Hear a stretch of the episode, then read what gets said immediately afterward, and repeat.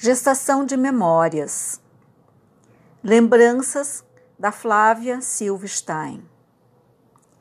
Em 1924, meu pai mudou-se da coxilha de São Sebastião, hoje Torquato Severo, onde nascemos, Maria, Tila e eu, mais dois garotos que morreram pequenos, com poucos meses. Fomos morar nas Três Vendas, município de Dom Pedrito, na divisa do Brasil com o Uruguai. Era um lugar bonito, com vastas planícies onduladas em coxilhas, cobertas de vassoura, sarça. Matos não havia. Queimava-se a sarça ou coronilha, esterco de gado. Havia carne gorda, queijo, presuntos deliciosos, gajeta, uma bolacha de água dura que se quebrava com martelo e se comia guisa de pão. O povo era hospitaleiro, e amigo de El Doctor. Lá o pai trabalhava intensamente. Houve naquela época a bexiga negra, terrível epidemia que matou centenas de pessoas. O pai ia a lugares de nomes curiosos. Upamaroti, Taquarembó, Corales, Corrientes e Rivera. Nas três vendas, morávamos na chácara do, do Dr. Cristiano Fischer, casado com a dona Geraldina e pai da Ricardinha. Nós as adorávamos. A chácara era linda, tinha flores e frutas. Lá ficava o Vale dos Amores Perfeitos, todo perfume e encantamento. Naquela época havia revolução. As tropas acampavam na nossa chácara. Nós íamos pousar muitas vezes na Guarda Uruguai comandada pelo capitão Américo Castilho. E me lembro da senhora dele dizendo para o filho: Hamilton, não há se ruído para o doctor. Das três vendas, fomos para Cruz Alta, onde morava a tia Palmira. Lá nasceu Helena, linda bonequinha loira que encantou a todos. Pouco ficamos em Cruz Alta. Logo fomos para Porto Alegre. Deliciosa viagem de trem em carro-leito. Fomos morar na chácara da tia Julieta, na rua Guaraci. A chácara era enorme, tinha grande quantidade de árvores frutíferas e até a sanga, e lá tínhamos até vaca, a negruxa, que morreu de carbúnculo. O pai queimou e enterrou a dita, nos explicou que carbúnculo era uma doença muito contagiosa. Anos depois morreu um rapaz de carbúnculo no hospital de Rio Pardo. Teresópolis, naquela época, era calmo e bonito. Tinha uma lagoa na frente da SPAM atual, que ainda não existia. Tinha o palacete do seu Luciano Junqueira, a chácara do arcebispo, o palacete dos Laporta, a chácara do senhor Ramiro Souto. Já tinha bondes, e lá da chácara se ouvia o barulho deles no fim da linha. Nessa época, moramos também em Porto Alegre, na rua Sebastião Leão, número 226, casa de propriedade do pai. Morava conosco o Marcelino Monteiro, que era da confiança do pai e nos acompanhava desde Dom Pedrito. Nós íamos a pé para o colégio. Ia de manhã, almoçávamos lá e voltávamos de tarde com as filhas do seu Otacílio Ferreira. Nossa professora era a Madre Marcela, irmãs do Colégio Sevigné. Em 1926, fizemos a primeira comunhão, no dia 5 de setembro. No mesmo ano tivemos sarampo. Tila e Helena passaram muito mal Ficaram nove dias sem fala. O pai chamou para tratá-las o Dr. Carlos Hofmeister. Veio balão de oxigênio, foi uma luta, mas graças a Deus elas se salvaram. Depois o pai comprou uma cabrita para elas tomarem leite, gordo e forte. Chamou-se a cabrita de alfazema e nos acompanhou até o Capivari. Tila e Helena, com leite forte, nutritivo e saudável, Ficaram fortes, sadias e molecas.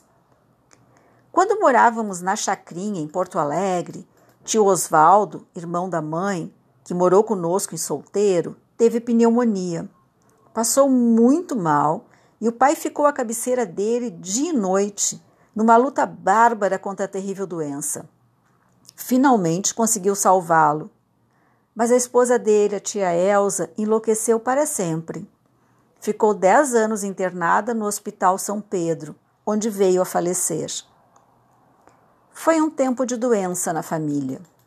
O Lauro, filho da tia Helena, que cursava o colégio militar, teve tifo, naquela época uma doença muito grave, pois não havia antibióticos. O pai tratou com muito amor e com os recursos de que dispunha, conseguindo salvá-lo.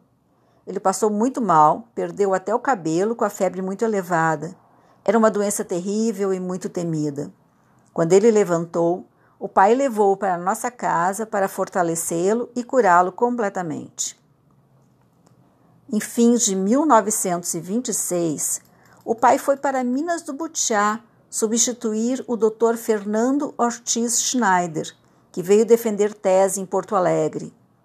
Lá, nós, egressas do colégio, nos dedicamos de corpo e alma a brincar. Foi uma beleza.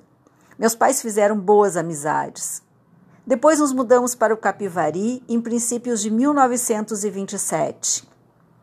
E meu pai foi exercer sua nobre profissão lá naquele rincão esquecido, nos confins do mundo. E nós, com 365 dias de férias, continuamos a brincar, felizes e satisfeitas, agora já em contato com a bela natureza. Moramos inicialmente na Chacrinha, casa às margens do rio Capivari, quase no Passo Novo. Para nós crianças era um vidão. Pescarias, banhos no arroio de águas limpinhas e mornas. Depois nos mudamos para a fazenda da Boa Fé, de propriedade dos Azambuja. A Boa Fé era um casarão enorme, construído em 1881 por Antônio Simões Pires. A casa tinha peças enormes, um grande pátio murado, enormes galpões e mangueiras para o gado, grandes árvores, os umbus. Depois moramos no ranchão, era um rancho mesmo, paredes de barro, chão batido, coberto de capim. Tinha uma enorme amoreira e vários pessegueiros e laranjeiras. Lá fizemos mudas para a casa nova. A mãe fez viveiros de eucaliptos e de pessegueiros. A Flávia plantou um pé de pêssego em uma lata. Lá na casa nova, o pai colocou na terra e colhemos muitas frutas saborosas e sadias. Do ranchão, fomos morar na casa que o pai construiu no Passo do Canto. Era uma casa acolhedora e alegre. Tinha peças amplas e, e claras, e também um belo arvoredo, frutas de todas as qualidades, coradas e cheirosas. Atravessava o arvoredo uma avenida de parreiras, enfeitadas de roseiras, tudo muito limpo e cuidado. Logo no fim do parreiral tinha um poço com três metros de profundidade. A gente pulava de um lado para o outro, uma farra sem tamanho. Nossa casa tinha quatro quartos: a farmácia, o consultório, a grande varanda, a cozinha e a área da frente, toda rodeada de trepadeiras. E na frente o jardim. Na varanda estava a etagère, onde a mãe guardava os cristais e as porcelanas finas, a grande mesa de refeições, sempre coberta de fina toalha vermelha, a cadeira de balanço, a talha com água fresca, as colunas com vasos de flores, o grande espelho, tudo muito limpo e arrumado. Na farmácia, muitos frascos de remédios, injeções e grandes vidros de pastilhas de tolu pastilhas para gripe. O pai preparava ele mesmo os remédios, auxiliado pela mãe. Faziam poções, xaropes, infusões, pomadas. E tinha ácidos e venenos. Tudo o pai nos explicava para o que serviam e quais os perigosos. No consultório havia mesa de operações e muitos instrumentos. A mesa era branca, de ferro esmaltado, bacia esmaltada, balde, atadura, e um grande vidro de lisoforme, líquido de Darkin. Tinha uma janela para a rua e uma porta ligava a farmácia misteriosa àquela sala de operações. Na cozinha, o grande fogão a lenha, branco com flores coloridas, onde se faziam quitutes. Bolinhos de milho, o café sempre quentinho e o leite puro. Era quentinha e acolhedora, tinha um banco feito de árvore, coberto com pelego. Ali eu me sentava, às vezes quietinha, ouvindo o pai ler aqueles encantos escondidos nas páginas dos livros de história. Lembro de um livro que amei demais. Vivi seus personagens e viajei com eles.